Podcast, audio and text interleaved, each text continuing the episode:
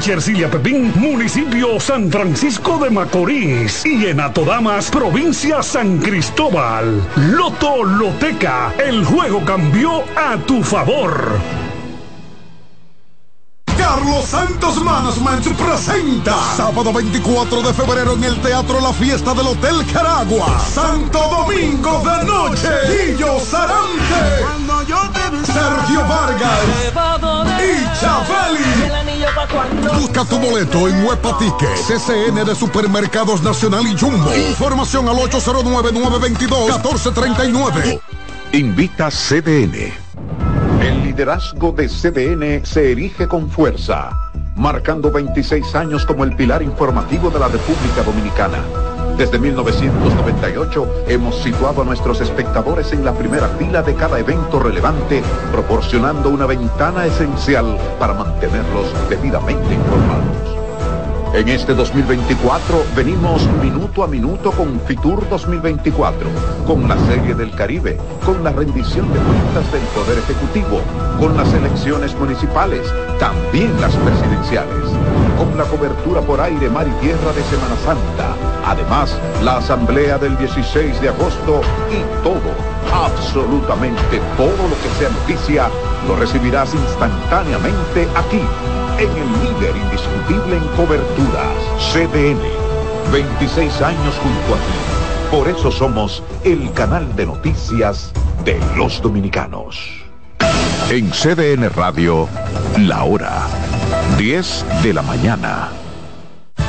Por CDN 92.5 presentamos La Voz de la Fiscalía, un dinámico espacio de interacción permanente entre la Fiscalía del Distrito Nacional y la ciudadanía.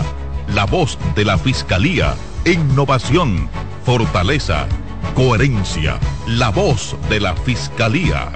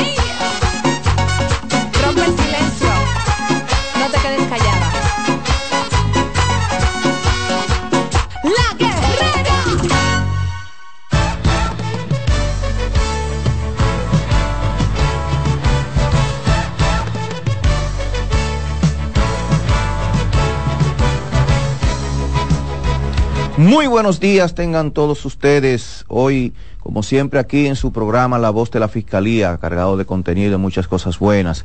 Eh, muchísimas gracias, como siempre, por favorecernos con su sintonía en el día de hoy. Carlos, hoy estamos cargados de muchas cosas buenas, ¿verdad? Buenos días. Muy buenos días, magistrado Gerson. Así es, como usted dice, tenemos muchas cosas buenas, tenemos mucha información que brindar, eh, agradeciendo siempre la sintonía fiel que mantiene nuestra audiencia, como cada sábado, esta cita en su programa semanal La Voz de la Fiscalía, un programa que tiene como objetivo ser una conexión directa, eh, un contacto directo de la ciudadanía para cualquier tipo de inquietudes, preguntas que tengan. Aquí nosotros con mucho gusto vamos a tratar de satisfacer esas inquietudes. Eso es así. Hoy vamos a hacer un programa diferente.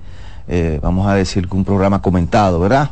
Tocando varios ámbitos de lo que es nuestra realidad social en, virtud de, de- de sociedad como somos, cómo nos comportamos y eh, verificando siempre y partiendo de la- darles las informaciones como cada semana en el ámbito nacional que están ligados a nuestras labores cotidianas. Así es, magistrado. Recordándole a nuestra audiencia que pueden hacer contacto directo con nosotros a, través- de los teléfonos 809-683-8790, igualmente al 809-683-8791 y desde el interior y celulares sin cargos al 809 200-7777. Eso es así, así que tienen cualquier duda, cualquier inquietud que pueda surgir dentro del ámbito del programa, con las informaciones, los comentarios que hacemos, pues con muchísimo gusto nos pueden llamar aquí a cabina y los vamos a escuchar. Vamos a una breve pausa, en breve retornamos con algunas informaciones que son de interés que han sucedido en esta semana. No se muevan, volvemos en breve.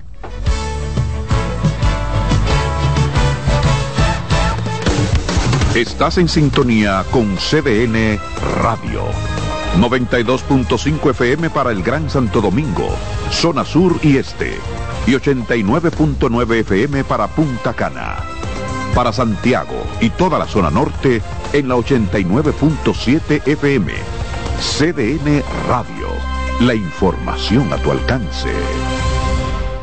Hola linda, ¿cómo tú te llamas? Tú siempre pasas por aquí. Vamos a dar una vueltica, la vamos a pasar muy bien y tú puedes pedirme lo que tú quieras, princesa. Aunque algunos hombres ven a una mujer, una niña siempre es una niña. No hay excusas. Pagarle por sexo con dinero o regalos es un delito. Denúncialo. 1-809-200-7393. Terminemos con la explotación sexual de niños, niñas y adolescentes. Un mensaje de esta emisora, la Procuraduría General de la República y UNICEF. El abuso sexual destruye vidas. Ocultarlo también. Denúncialo. Llámanos. Línea Vida. 809-200-1202.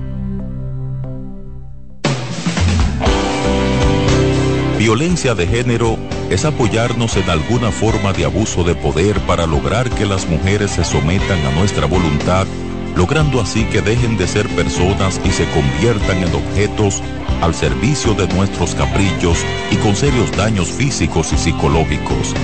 Hombre dominicano, respeta el derecho de la mujer a vivir libre de violencia. Tu masculinidad es un gran poder para construir el buen trato.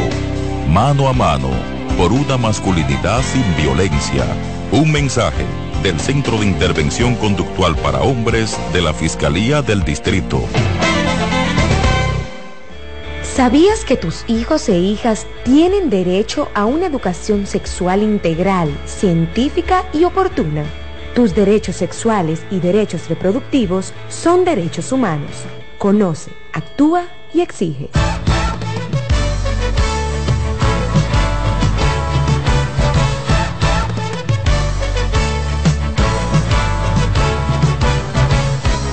Continuamos aquí en este su espacio, la voz de la Fiscalía. Recordarle a nuestro radio escucha que pueden sintonizarlo a través de los 92.5 para el Gran Santo Domingo, zona sur y este del país, 89.7 para la región norte y 89.9 para Punta Cana. Igualmente, recordarle nuestros teléfonos aquí en cabina, el 809-683-8790, 809-683-8791 y desde el interior sin cargo el 809-200-7777.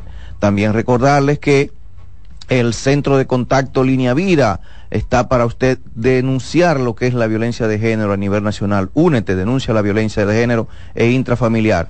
Está también la línea de emergencias 911 disponible a las 24 horas del día y la cual cuenta con un equipo de fiscales especializado en atención a menores de edad.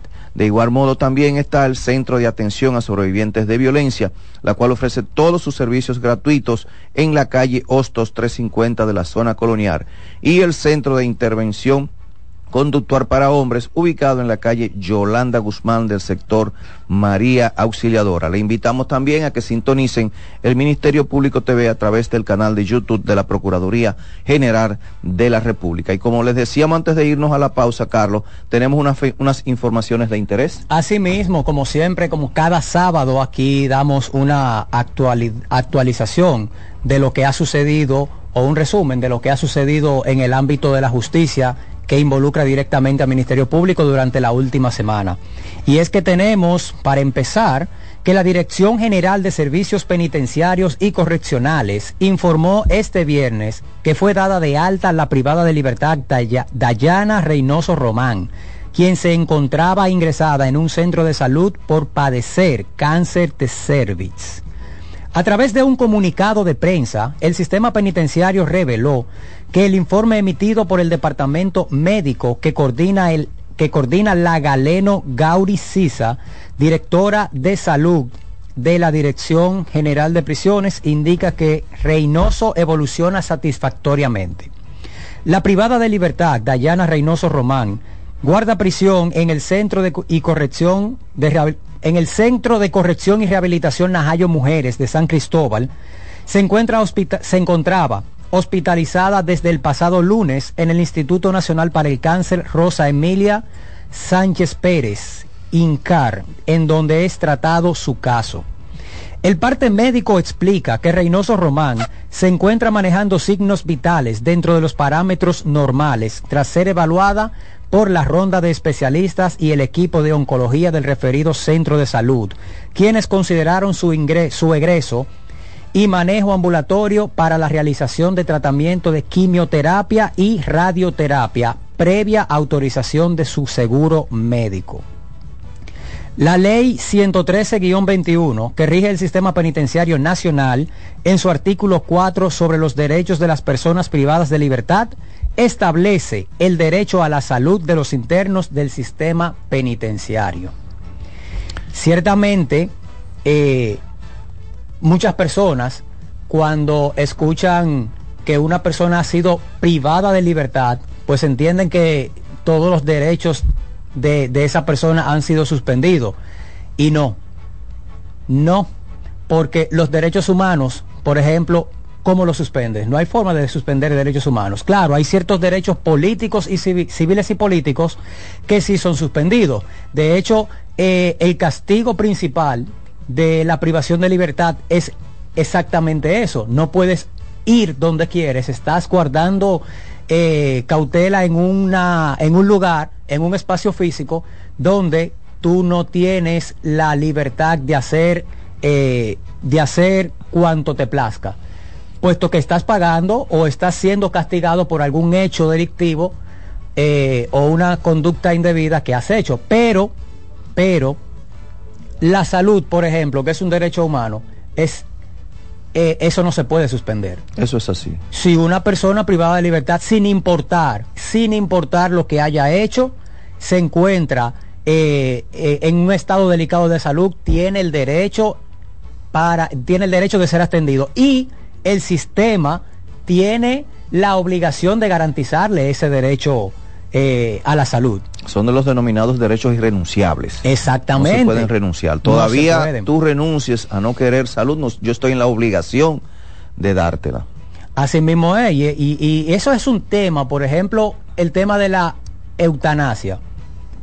Es cuando una persona decide voluntariamente, bueno, eh, ya no quiero vivir más, pero en la República Dominicana aún no lo tenemos. No, no aplica. Así que como no lo tenemos, el, el- el Estado está en la obligación de garantizar los derechos de la salud de las personas, sin importar, sin importar que sea el peor delincuente del mundo. ¿Por qué? Porque los derechos humanos no distinguen entre una persona que delinque y otra persona que no, sino que por el simple hecho de ser humano ya estamos revestidos todos de esos derechos. Exacto, y hay que salvaguardarlo. Y, ahí ahora que tú hablas de la eutanasia, incluso es, es tan preponderante lo que tiene que ver con el tema y el ámbito de lo que es la salud, que por ejemplo en los casos en que lamentablemente las personas terminan atentando contra su vida, ver cómo en muchas ocasiones se intenta evitar precisamente eso y tratarlo con ayuda eh, médica a los fines de poder sacarlo de ese cuadro quizás en que se encuentre en ese momento.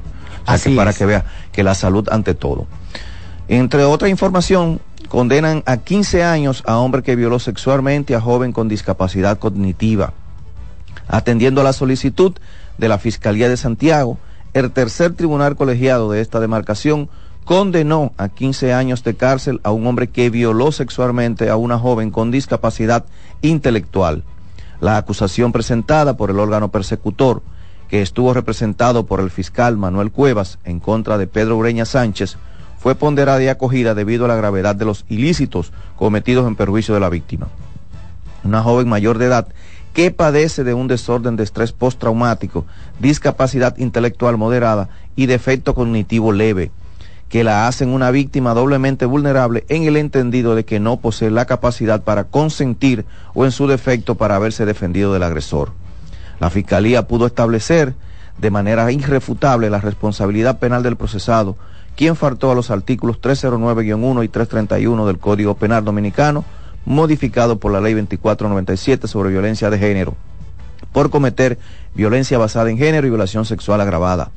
La Unidad de Atención Integral a Víctimas de Violencia de Género, Intrafamiliar y Delitos Sexuales de la Fiscalía inició el proceso contra Ureña Sánchez con el levantamiento de numerosas pruebas, las evaluaciones tanto del tipo psicológico como ginecológico depositadas al juzgado demostraron la afectación de las acciones cometidas por el procesado, acusaron a la agraviada. La condición de vulnerabilidad de la víctima, potenciada por su condición de discapacidad, también compusieron el legajo de pruebas y entre ellas los certificados emitidos por el Community Medical y Dental Care, INC, el INY Landlaunch Hair, Centro de Epilepsia Comprensiva, y del Live Stance Hair, que certificaron la condición mental de la víctima cuya identidad se reserva para evitar la exposición que le afecte. El tribunal estuvo presidido por la magistrada Ingrid Liberato e integrado además por las juezas de Yanira Méndez y Dayana Peñaló.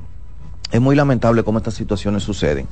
Vemos cómo esta persona es todavía un mayor de edad, pero tiene ciertas condiciones que no le permiten discernir como una persona normal, que quizás sean las decisiones que tome sean las correctas. Pero ahí volvemos a lo que tiene que ver con el ámbito social, y es que precisamente la persona que cometió el hecho debió saber que precisamente estaba con una persona que era vulnerable. Sin embargo, posiblemente esto, lo, lo- en vez de detenerlo, lo que hizo fue que quizás eh, eh, tomó como referente que ella pudiera no recordar o no, no poder eh, defenderse de las agresiones que él le iba a realizar a ella. Es muy lamentable el caso.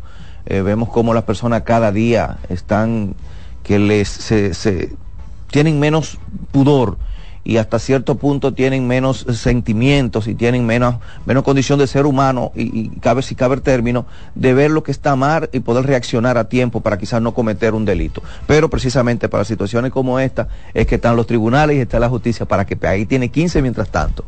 Mire, magistrado, la verdad es que a veces hay personas que de hecho sí saben lo que está bien y lo que está mal. Sin embargo, cuando encuentran personas o cuando se topan con personas con discapacidad cognitiva, como en este caso, lo que hacen es que se aprovechan de esa vulnerabilidad que tiene esa persona precisamente para satisfacer sus, eh, su- sus gustos reprochables, sus gustos eh, abominables. ¿Por qué? Entienden que una persona sin esa condición de discapacidad cognitiva va a, a- indudablemente, si abusa de una persona así en condiciones normales, va a haber una consecuencia. Posiblemente ni siquiera pueda consumar el hecho a menos que no sea con, con algún Me- tipo de con constreñimiento, con con amenazas. amenaza, exactamente. Pero, ¿qué pasa? Que con este tipo de personas vulnerables, eh, ni siquiera tienen que hacer ese, ni siquiera tienen que hacer esa amenaza, ese constreñimiento, sino que eh, por su condición la persona accede. Muchas veces la persona accede y entienden que como es precisamente las condiciones que tiene, pues no va a haber una, una consecuencia. Sin embargo, estos son casos que no solamente tiene que haber una víctima ahí, sino que son de orden público. El Ministerio Público, como usted está diciendo, eh, está ahí para darle respuesta, para garantizar precisamente los derechos de la víctima. Como Ministerio Público, como el organismo encargado de la persecución penal, pues no va a retroceder ante hechos tan reprochables y abominables como este que acabamos de, como este que usted acaba de leer. Eso es así, así, así mismo es. En otro orden, magistrado, también tenemos que el Ministerio Público inició este jueves la lectura de la acusación presentada en contra de unas 70 personas físicas y entidades societarias pertenecientes a una red de crimen organizado dedicada a multiplicidad de delitos que incluyen el lavado de activo, narcotráfico y armas de fuego desarticulada en la operación Falcón. La audiencia que se dirime en el quinto juzgado de la instrucción de esta jurisdicción, que preside el magistrado juez Cirilo Salomón Sánchez, el Ministerio Público establece que con la suficiencia probatoria para obtener apertura a juicio y condenas ejemplares. La audiencia preliminar inició con la oposición de los abogados de la defensa, no obstante haberse fallado todos los incidentes presentados en tiempo hábil. Más de un año después de la presentación de la acusación y los abogados de la defensa estar debidamente notificados, los incidentes que presentan refundan en torno a los mismos recursos. El Ministerio Público representado por los fiscales Jenny Liranzo y Pedro Martínez reiteró que la audiencia en la que puso a disposición el tribunal el momento oportuno cumpliendo con el tiempo procesal otorgado, todos los elementos de prueba y la acusación, por lo que está preparado para dar continuidad a la lectura del dispositivo en la audiencia del próximo jueves 8 de febrero. Los implicados en la estructura del crimen organizado que opera de la operación Falcón identificó que la operación Falcón identificó y desarticuló enfrentan cargos por delitos de lavado de activos provenientes del narcotráfico, patrocinio del narcotráfico, usurpación de identidad, tráfico de armas de fuego, entre otros ilícitos, que disfrazados como actividades comerciales legales movilizaba miles de millones de pesos.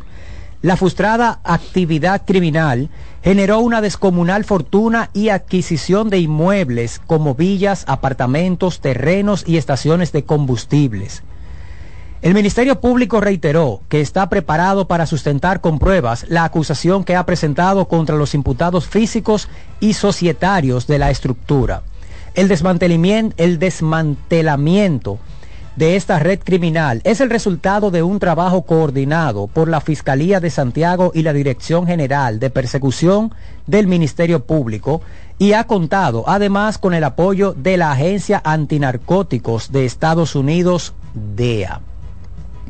Vemos cómo el Ministerio Público continúa dando respuesta a estas actividades delictivas, antisocial, pero sobre todo, magistrado, aquí estamos hablando de criminalidad organizada. Lo que yo veo y, veo ahí y me llamó la atención, me llegó a la mente lo que es el, el Código Penal que está cursando en el Congreso hace tiempo.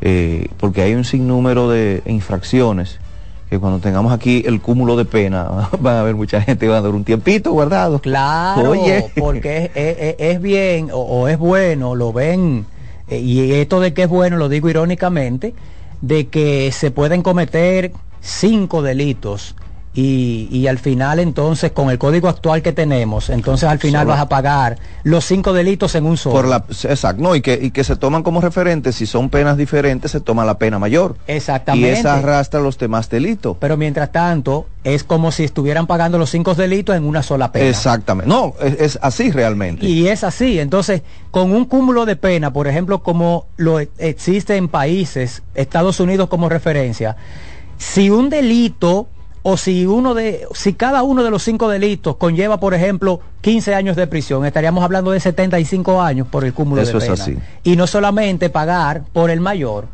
Y dentro del mayor entonces estoy pagando todas. No.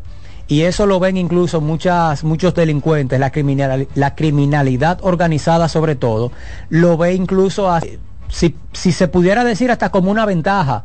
¿Por qué? Sabemos incluso de, de- lo hemos visto a través de la historia, eh, incluso fuera del país, en, en otros países que tienen una fuerte situación con la criminalidad organizada, que incluso ellos mismos se sacrifi- sacrifican algunos miembros para, con- para que la organización continúe es eh, accionando y enriqueciéndose, adelante, claro, y- y, y- y- enriqueciéndose de manera ilícita. Eh, incluso en la serie, en la serie Pablo Escobar, eh, vemos como el mismo Pablo da o vende, por así decirlo, para que se entienda mejor, a, a uno de sus socios, incluso sabiendo que lo van a extraditar para los Estados Unidos, eh, pero lo hace como un sacrificio por la organización. Así es como, mira este, llévatelo,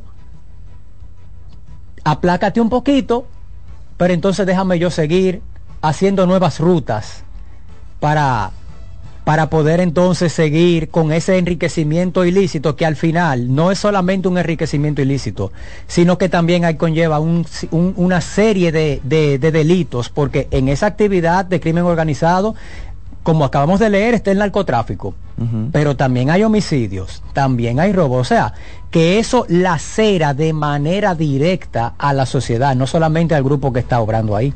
No, no, en cuanto al ámbito del sector, incluso si vemos principalmente lo que tiene que ver con el tema de droga, en la mayoría de los casos, eh, el delito de droga lleva consigo otros delitos, eh, hasta incluso delitos simples, porque en el ámbito, por ejemplo, de los lugares donde se distribuyen sustancias controladas, generalmente la criminalidad aumenta, lo que tiene que ver con los robos y cosas así, y es precisamente por el ámbito lo que tiene que ver y están ligados al tema de drogas.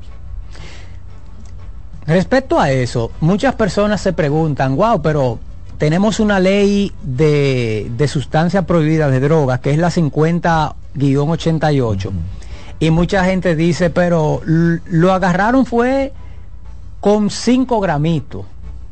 Así es que se habla en los sí, barrios. sí, sí, sí. Pero fue 5 O sea, gramitos. minimizando- minimizando Minimizan el cantidad. delito, exactamente. Eh, no, porque puede que esos 5 gramitos haya- sean nada más para consumo. Bueno, Ministerio Público está para cumplir la ley. Y aquí el consumo no está permitido. Y la ley 5088 le dice al Ministerio Público la cantidad que debe tener una persona para que sea calificado como narcotraficante, como distribuidor.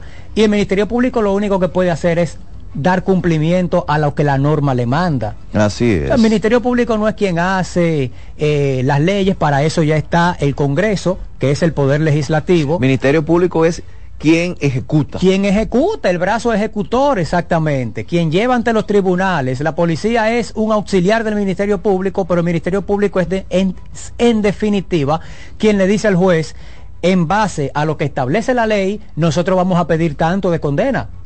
Y el Ministerio Público está obligado a cumplir con lo que la norma le manda.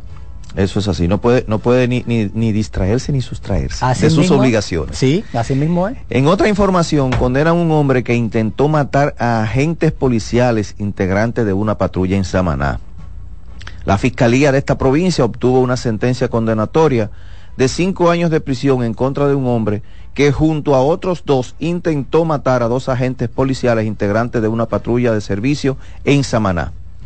Miguel Dismey Boyer, Miguelito, fue procesado y condenado luego de que el Ministerio Público demostrara su responsabilidad penal en el hecho con diferentes elementos de prueba presentados al Tribunal Colegiado de Samaná, integrado por los jueces Eduard Soto Soto, Marta Indira Javier Sedano y Mayra de la Cruz.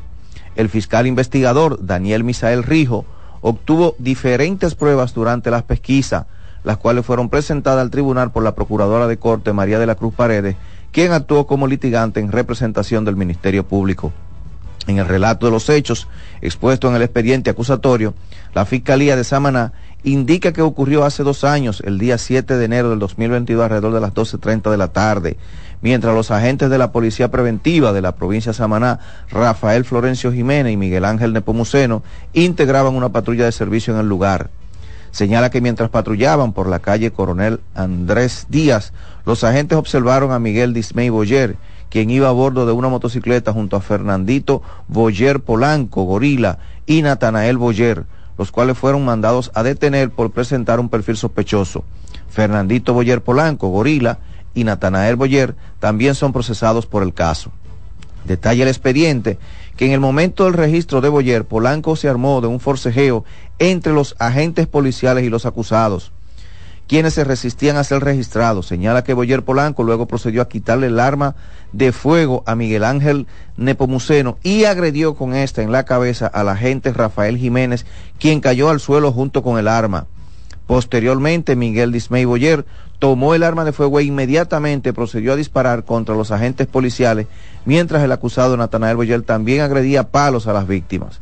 Con los elementos probatorios aportados por el Ministerio Público, se pudo establecer que Boyer violó las disposiciones contenidas en los artículos 2 y 295 del Código Penal Dominicano que sancionan la tentativa de homicidio. Señores, vemos y, y siempre hacemos eh, salvedad a este hecho, y es que ya la gente no respeta a la autoridad lamentablemente estamos que la sociedad día a día va en descomposición y quienes deben ser respetuosos con la autoridad son los que primero la agreden, porque fíjate este caso, pudo haber quizás quitarle la vida a un policía, un oficial de la policía que estaba cumpliendo con su Que labor, que estaba estaba en cumpliendo patrulla, con su que trabajo, estaba que estaba patrullando, que está, vamos a decir que eh, protegiendo la ciudadanía, porque en la medida que ellos hacen su trabajo y apresan los delincuentes que están en la calle te están protegiendo porque te están salvaguardando tu integridad, tienes menos posibilidad de que pueda ocurrirte un hecho delictivo, o sea, precisamente tú víctima de la delincuencia.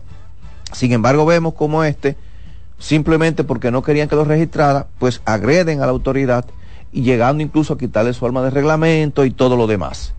Eh, lamentablemente, y quizás parezca un poco cruel lo que voy a decir, pero óyeme, a veces también a la gente así hay que que, que, que no, no voy a, dis- a discrepar, pero también tiene la gente que tener un poco de conciencia. No, a la gente así se lo- supone que a- a- someterlo a la justicia como como Someterlo manda- a la obediencia, como- claro, como manda como manda la- las leyes, quien quien y respeta la autoridad más aún a la policía. La policía es el organismo de la institución del Estado llamada a mantener el orden público.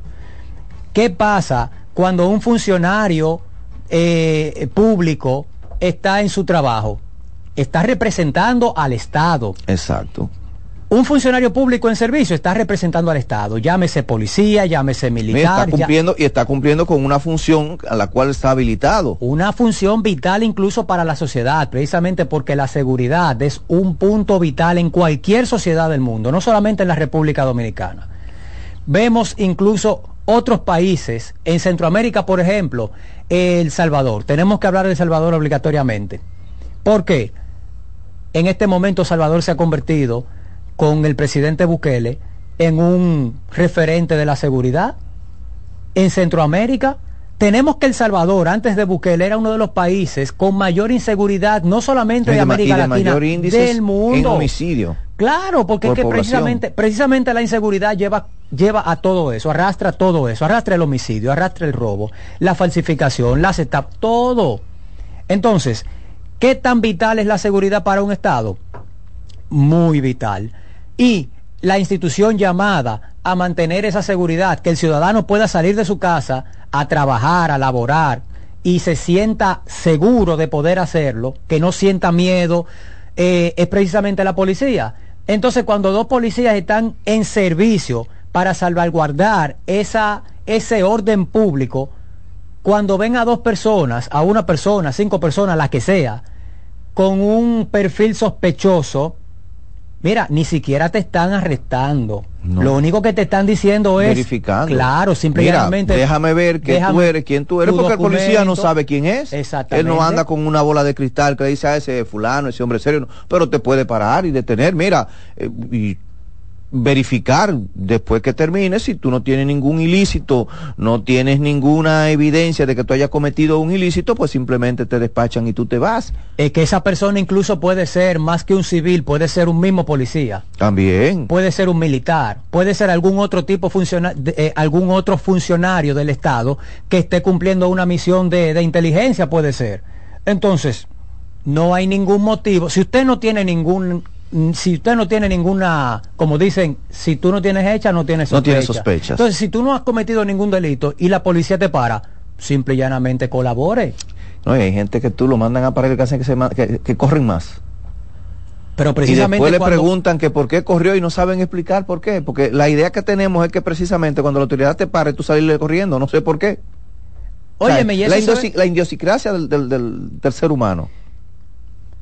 pero eh, eso también está eso lo que ha generado es el irrespeto a la autoridad. Precisamente lo que vemos y hemos visto muchísimas veces mire de diciembre para acá nosotros hemos visto muchísimos videos en las redes sociales de manera individual incluso situaciones en la calle eh, donde no son grabados sino que uno en, en el tránsito que uno hace en, en la circulación en las calles uno puede ver el irrespeto que hay de la ciudadanía hacia la autoridad por el simple hecho, como en este caso, de un policía decirte, buen día ciudadano, permítame su documento. Sí. Ya por eso simple y llanamente que, que por qué tú me paras, que por qué yo tengo que darte mi documento. Y es precisamente lo que estamos hablando, es que la autoridad está para mantener, en el caso de la policía, el orden público. Y nadie tiene en la frente, yo soy militar, yo soy policía, yo soy un funcionario, tú eres simple y llanamente un ciudadano más a la vista de ese servidor público. Así es. Precisamente por eso es que te solicitan las documentaciones para saber quién tú eres, con quién hablas. Porque también es otra cosa, como yo sé realmente quién tú eres, tú diciéndome, yo me llamo Juan de los Palotes. Ajá, ¿y cómo yo lo sé? Tengo Si que tú no verificar tienes un- eso. Tengo que verificarlo y para verificarlo tiene que ser precisamente con un documento de Con identidad. un documento de identidad. Si no, no voy a saber quién eres. Fíjese que antes incluso magistrado había una práctica eh, que yo mismo no lo viví porque fue un tiempecito antes de, de nosotros nacer.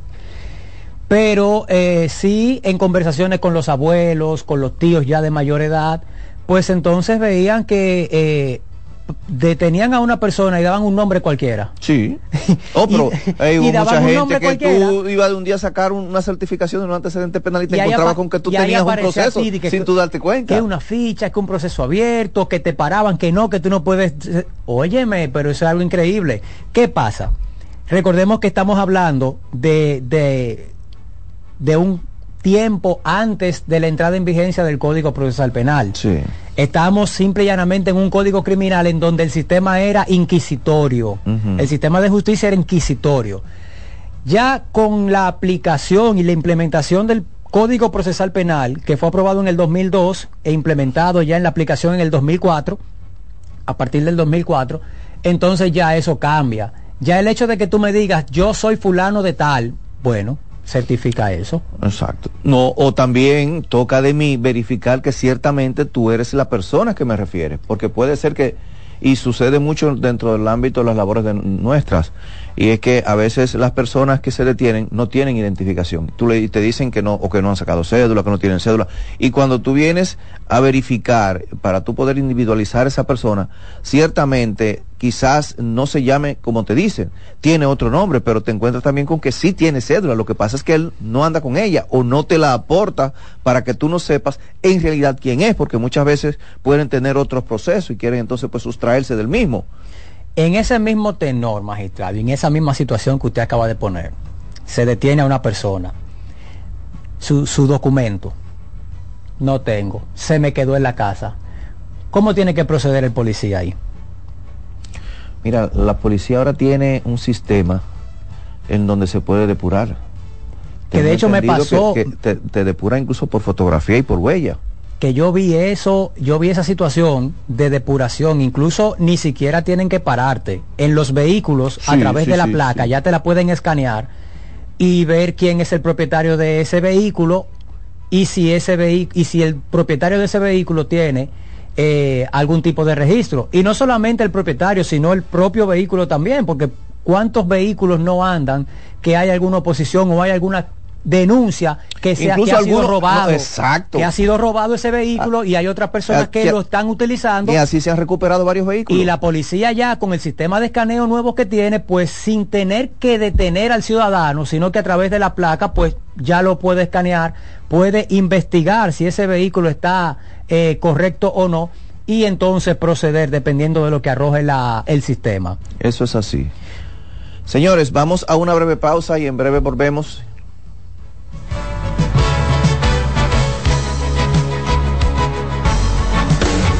Estás en sintonía con CDN Radio. 92.5 FM para el Gran Santo Domingo, zona sur y este. Y 89.9 FM para Punta Cana. Para Santiago y toda la zona norte en la 89.7 FM. CDN Radio. La información a tu alcance. La violencia comienza con un pensamiento. El pensamiento que nos hace creer que merecemos un trato especial de las mujeres, el mismo que muchas veces les negamos en cuanto a afecto, cariño, atenciones y sobre todo equidad. El principio de ofrecer aquello que deseamos recibir es el punto de partida para construir relaciones saludables con las mujeres.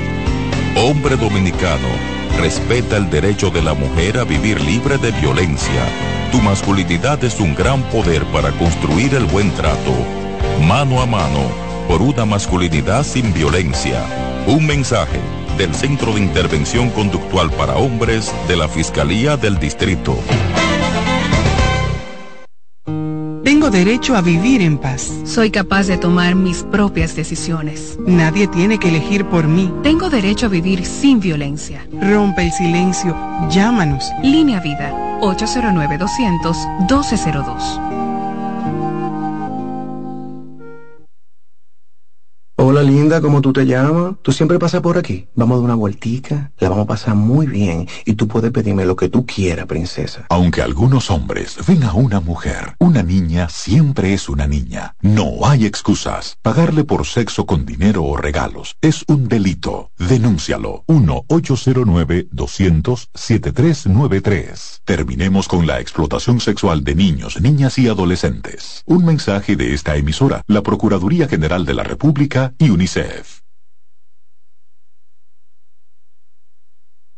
¿Sabías que el acoso sexual es una forma de violencia que pasa todos los días en las escuelas, universidades, trabajos y en la calle? No te calles, denúncialo.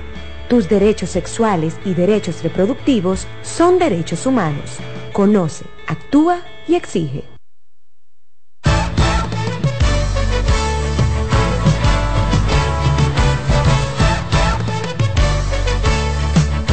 Continuamos con este su espacio, La Voz de la Fiscalía. Mientras estábamos en la pausa aquí, Carlos y yo estábamos conversando lo que tiene que ver con el ámbito de la sociedad en sentido general. Y de uno de, los de los que él me decía por una noticia que vio ahí precisamente, es un tema vinculado a lo que es la violencia de género. Eh, Lamentablemente la violencia de género en nuestro país ha causado muchas muertes, ha llevado mucho sufrimiento a la sociedad, a los familiares, precisamente a muchos mm, de los casos en los que tienen menores que quedan eh, huérfanos, producto quizás de la muerte de, de- la mujer precisamente madre de esos menores. Y vemos cómo la descomposición, cómo el hombre se aferra a lo que es algo que entiende es de su propiedad cuando no lo es sino simplemente dos personas se juntan, es porque tienen cosas en común que le atraen.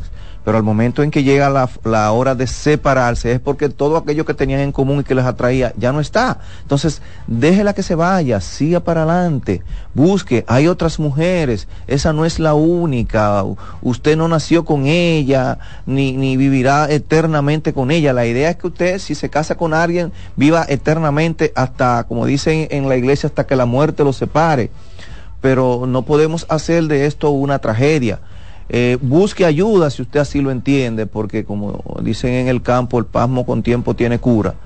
Eh, trate de buscar un profesional de la conducta que le pueda ayudar para que salga quizás de eso y eso que usted tiene pueda descargarlo, eh, pero con una persona hablando, no de una manera en la que usted quizás pueda arrepentirse primero, posterior, y muchas veces se evita usted un sufrimiento, le evita un sufrimiento a esa familia, pero también son dos familias que se digregan, porque Ese- ya algo lo separa, que es lo Ese es principal. precisamente el drama que conlleva este tipo de acción cuando son parejas. Y magistrado, déjeme deci- eh, permítame decir que eh, aunque en menor medida y en, me- y en mucho menor número en cantidad, pero también eh, en la violencia intrafamiliar, eh, así como le damos el consejo al hombre, repito, en menor medida, pero también hay mujeres que se obsesionan. ¿Y por qué digo esto? Recuerdo que en el mes de octubre pasado, hace unos cuatro meses, eh, tuvimos aquí a, a una magistrada de Santo Domingo Oeste, que precisamente ella tiene que ver con lo que es el departamento, la unidad de violencia de género de dicha demarcación. Y cuando nosotros le hicimos la pregunta de qué porcentaje hay de hombres que van y ponen la denuncia, eh, Escúchame, Carlos, tenemos, tenemos una, llamadita, claro que sí. Buenos días, la voz de la Fiscalía, su nombre y de dónde nos llama, por favor. Buenos días, buenos días. Escuchando su programa, muy interesante. Y pensaba, bueno, voy aquí con dos sobrinos en, en mi vehículo. Y le decía lo mismo que está diciendo la, la última intervención, de que honestamente hay cosas que pasan que no deben de pasar en, en una pareja pero también yo he visto que la sociedad dominicana se ha enfocado mucho en la parte masculina como que siempre es el culpable. Y no es así. Hay que también enfocarse en el área de la mujer para que tome decisiones correctas y entre ambos puedan manejarse mejor. Pero que a veces las cosas, eh, ¿cómo le digo? Muchas mujeres a veces por falta de conocimiento, no sé, actúan de una manera deliberada y eso es muy peligroso.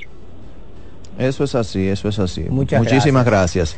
¿Cómo Bueno, le- miren, eh, ahí él, él- él habla algo ahí que tiene razón. Otra llamada, un segundito. La voz de la Fiscalía, buenos, Buenos días. días, ¿Quién nos llama? buenos ¿Desde días, dónde, por favor? Buenos días desde los girasoles. Díganos. Nosotros tenemos una queja con respecto a la Fiscalía de los Girasoles. Nosotros tenemos un personaje en el barrio que hace una semana eh, hirió a su mamá en una mano, quemó un motor dentro de la casa, hirió un vecino que se, me- se puso a intervenir, hirió la mamá del vecino. Bueno, pues llega a la fiscalía y como todo se resuelve en la Fiscalía de los Girasoles, ah, en 10 mil pesos el muchacho anda en la calle. ¿Qué pueden tomar, eh, eh, diría yo, el Ministerio Público, no sé quién, con respecto a los casos que llegan a la Fiscalía de los Girasoles, tanto de arma de fuego, tanto de, de- de riña agresiva, y que ahí se dice a voz populi con 10 mil pesos se resuelve. ¿Qué se puede tomar en eso? Eso, eh, eh, esa Fiscalía de los Girasoles se ha convertido, como decimos la mayoría, en un burdel Le, que se resuelve con dinero. le contestamos y lo siguiente, en el aire. Miren, a veces eh, tenemos que mm, ver también, mm, no conozco el caso, pero hay que ver la realidad de las cosas muchas veces. Eh, partiendo de la última llamada, puede ser quizás que como el señor refiere, que con 10 mil pesos, Con 10 mil pesos, no sí. necesariamente sea la fiscalía ni el fiscal. Puede ser que esa persona se sometiera, se le conociera una, Una medida y que el tribunal le impusiera Una una, garantía. garantía. económica de 10 mil pesos. Pero el hecho de que, como hemos dicho en otras ocasiones, eh, la persona haya pagado esa garantía o haya pagado esos 10 mil pesos para obtener su libertad, no quiere decir que queda exento del proceso, no. Lo que sucede es que se va a conocer el proceso él estando en libertad. Pero el proceso continúa igual y puede terminar siendo condenado en un tribunal ya a futuro. O sea que eso puede ser una alternativa, eso puede ser. Eh, no necesaria, no conozco el caso, vuelvo y digo, pero es probable que sea eso quizás lo que esté sucediendo. Es que una Respecto medida- a lo que decía el, el- el- el caballero que llamó anteriormente que iba con los dos sobrinos en el vehículo, hay algo, no es que se, no es que solamente se, eh, Se en el se enfoquen en el hombre o se tenga el hombre como malo, no. Muchas veces cuando se hablan del hombre es porque se trabajan en el ámbito de estadística y eh, hay una realidad que no podemos ocultar. Estadísticamente hablando, en la mayoría En la de los gran mayoría, casos, claro que sí. a quienes le ponen denuncias son a hombres que son agresores. Con esto no estamos diciendo que no hayan mujeres también que cometan agresiones en contra de los hombres, pero es en menor medida. Y la ley no dice que la ley es para proteger a una mujer, no, la ley es para castigar los actos que tienen que ver con violencia, tanto de género como intrafamiliar. Y dentro del ámbito de lo intrafamiliar está tanto el hombre como la mujer y los hijos. O sea, hay un conglomerado, pero no quiere decir Los que solamente... y todo el mundo. No, lógicamente. Claro. No quiere decir que solamente se enfoque o sea el hombre el malo. No, no hemos dicho eso. Lo que pasa es que en la mayoría de los casos, vuelvo y repito, con el ámbito de estadísticas, eh, el hombre, vamos a decir, es el que va preponderante o va dominante en el ámbito que tiene que ver con la violencia.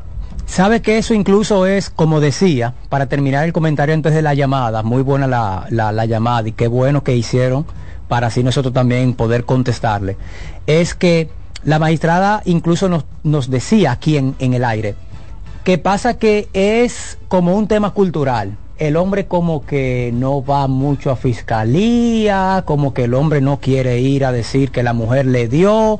Sin embargo, es un delito igual. Sí, a Es veces, por- a veces, es- sí, ahí es- a veces, porque también eso influye.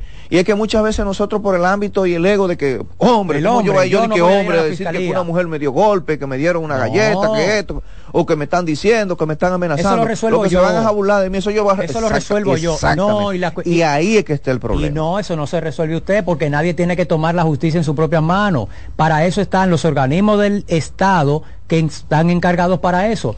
Decía la No, y, que, magistrada. y que muchas veces esa persona que termina, ese hombre que quizás en principio es quien es violentado, termina convirtiéndose de víctima en agresor. En agresor, Porque claro. llega un momento en que explota y por el ámbito del ego, del, del- del machismo, por Sí. así decir, ah, no, espérate, el, el hombre aquí soy yo y no podemos haber dos hombres. voy a poner y los pantalones. Y terminan cometiendo un hecho del que después se arrepienten. Entonces, si usted está pasando por esa situación, no le dé miedo, no sienta temor. Poco importa lo que el otro piense. Usted que tiene, usted, que como tiene ser humano, claro es que, que tiene sí. su situación y la conoce. Entonces, vaya y denuncie. No se quede con eso. La magistrada decía que, aproxima, que alrededor de un 20% de las denuncias que eh, toman allá, que reciben en Santo Domingo Oeste, son puestas por hombres. O sea que, por lo menos en Santo Domingo Oeste, los hombres allá también pues han Es- dejado esa mentalidad del Es- pato macho Exactamente. y han dicho bueno pero es que si el, si el estado me da esta vía pues yo voy a yo voy a resolver por ahí ¿no? Y, y, quien el, y si en el ámbito de que los hombres como parámetro tienen que no denuncian, entonces estamos diciendo que el 100% de los hombres son los agresores. Ahí estamos peor. Exactamente. Entonces, eh, nada, orientación en este último tema. Hombre, si usted se siente eh, agredido, usted tiene dos opciones. O puede dejar esa relación, o usted también, si ya el agravio ha sido muy serio, puede ir y poner su denuncia. Su denuncia. Claro que sí. Denuncie para que después no diga, ay, me pasó por no denunciar. Por una sencilla razón, tanto el hombre, tanto la mujer como el hombre tienen dignidad. Eso es así. Nadie puede ser degradado. Y hay que salvaguardársela. Señores, hasta aquí hemos llegado hoy con su espacio La Voz de la Fiscalía. Será pues hasta el próximo sábado donde estaremos aquí con otro programa cargado de mucha información, cosas interesantes y un invitado. Pasen feliz resto del día. Sintonizamos una vez más el próximo sábado a la misma hora. Buen fin de semana.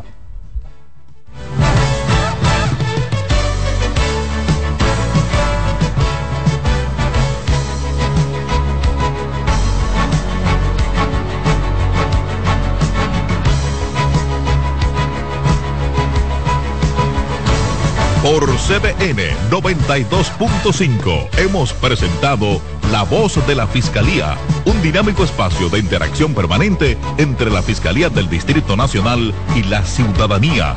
La Voz de la Fiscalía, innovación, fortaleza, coherencia. La Voz de la Fiscalía.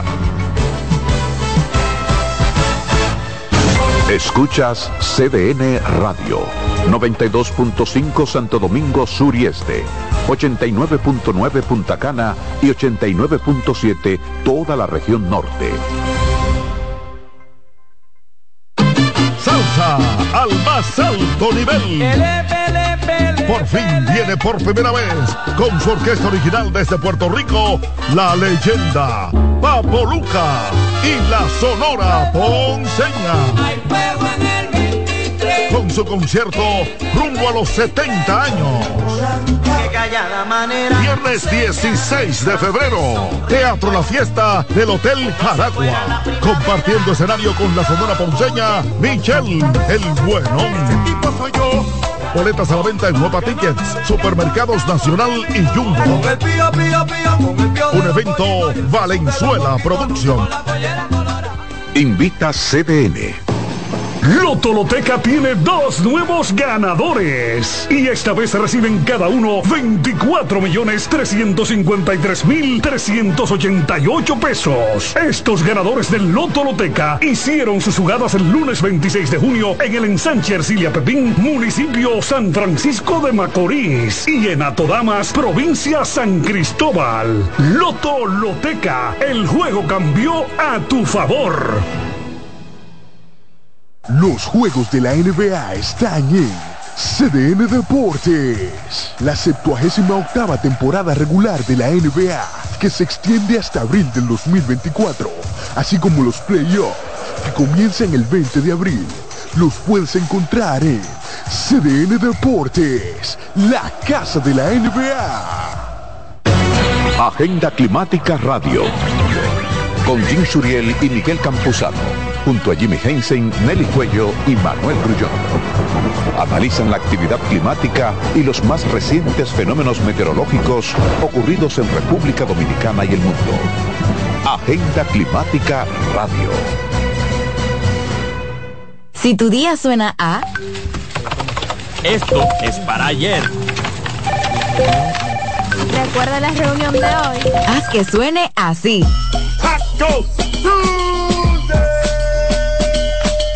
Antes, los martes eran solo martes. Ahora son de Taco Bell. Alberto Cruz Management presenta Amor y Dolor. Álvaro Torres. Y Luis Vargas. Miércoles 14 de febrero, 9 de la noche, en el Teatro La Fiesta del Hotel Jaragua. Álvaro Torres. Luis Vargas. El concierto oficial de San Valentín. Información 809-218-1635 y albertocruzmanagement.com. Invita CDN. R&R Producciones presenta en Hard Rock Santo Domingo 14 de febrero José Peñasoso y toda su banda gorda con una de las historias más grandes de la música dominicana 30 aniversario mi historia musical una noche inolvidable que no te puedes perder porque el 14 de febrero será la noche de Peña Suoso en Hard Rock Santo Domingo. Boletas en Huepa Ticket, Supermercados Jumbo y Nacional. Información al 809-851-5790. Invita CDN. En la vida hay amores que nunca Todas las voces que cantan al amor. yo la quería más que a mi vida. Todo el romance musical del mundo. Todas las canciones que celebran los más dulces recuerdos. Eso es Colombo en Bolero. Domingo, de 2 a 3 de la tarde por esta emisora. En CDN Radio, la hora 11 de la mañana. Y ahora con nosotros, Mister Deportes, Fran Camilo.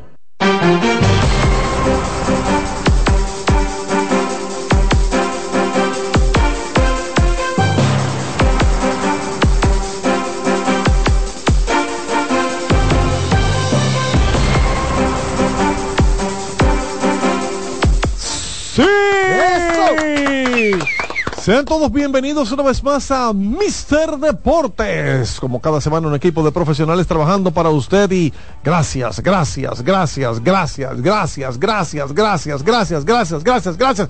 Primero a Dios, antes que cada cosa y luego a cada uno de ustedes que siempre están ahí. Ustedes que son nuestra inspiración. Muchas gracias. Yo estoy aquí en esta cámara hoy. Kianci Montero en la cámara, en el video y en el audio Alexis Rojas, acompañándonos como siempre. Me gustó mucho un chiste que escuché una vez así de tres patines, que se le había dañado la voz al señor juez y él dijo, no, fue un doctor y me arregló el audio. Y le dijo el señor secretario, ¿y quién le va a arreglar el video? Porque yo lo veo igualito. qué cruel. Eh, sí, sí, muy, muy cruel. Le pusieron su multa, 180 días de inmediato. Bueno, vámonos de inmediato a saludar a nuestros compañeros. Dí- Dígame, señor. dígame. ¿Cuántos días pasó tres patines atrás de la reja? Eh, no sé, el- Si- al, si otro día estaba, al otro día estaba yo otra vez. Pero vamos a saludar, vamos a saludar a todos los que están en, en sintonía con nosotros y obviamente mis compañeros que están por aquí. Y ya lo escucharon, me voy con él primero. Por primera vez, me Por acaba de decir. primera vez. Me acaba de decir, yo he cumplido ya cinco años en este programa. A mí no me toca, aunque sea una presentación. El primer saludo. Francisco Fabré. Bueno, buenas, buenas, buenos días, buenos días a nuestros amigos de la radio escuchas y aquí el equipo en cabina. Lo que mencionamos hace más de tres años en esta misma cabina, Ay. que el jefe dijo que ¿cómo así? ¿Cómo? Yo le dije, jefe, mire, todo de todo piloto es llegar y, pues, y vestirse de rojo. ¡Ay! Hamilton. Después de muchos años de ese vaticinio, se da. Hamilton en el 2025 va a correr con el equipo de Ferrari. Pero yo juraba que era siguiendo los pasos a, a Betel. Betel hizo lo mismo también. Salió de un Y equipo Alon- azul para el equipo rojo. Y Alonso hizo lo mismo y Carlos Sainz también. Todos quieren vestirse de rojo. ¿Por qué? Porque no hay Fórmula 1 sin Ferrari. Pero ¿cuántos años hace que Ferrari no gana una temporada?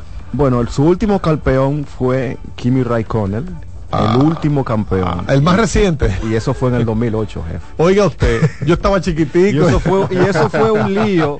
Eso fue un lío tan grande que ahora mismo el campeón de esa, de esa carrera, que fue por cam- campeón como por dos segundos, que era el brasileño, ha puesto una demanda a la Fórmula 1 por esa, por eso, porque ya le había ganado el campeonato. ¿Cómo? Exactamente. Eh, uno que después tuvo un problema. Felipe Massa. Sí, que después tuvo un problema con un accidente y un tornillo que le atravesó el casco. Exactamente. Y Felipe Massa puso una demanda. Sí, señor. ¿A Ferrari? Ah, no, a la Fórmula 1, a la FIA. Ajá. Porque ya el chisme, ¿por qué? Porque ya él fue campeón, pero ¿Y qué pasa?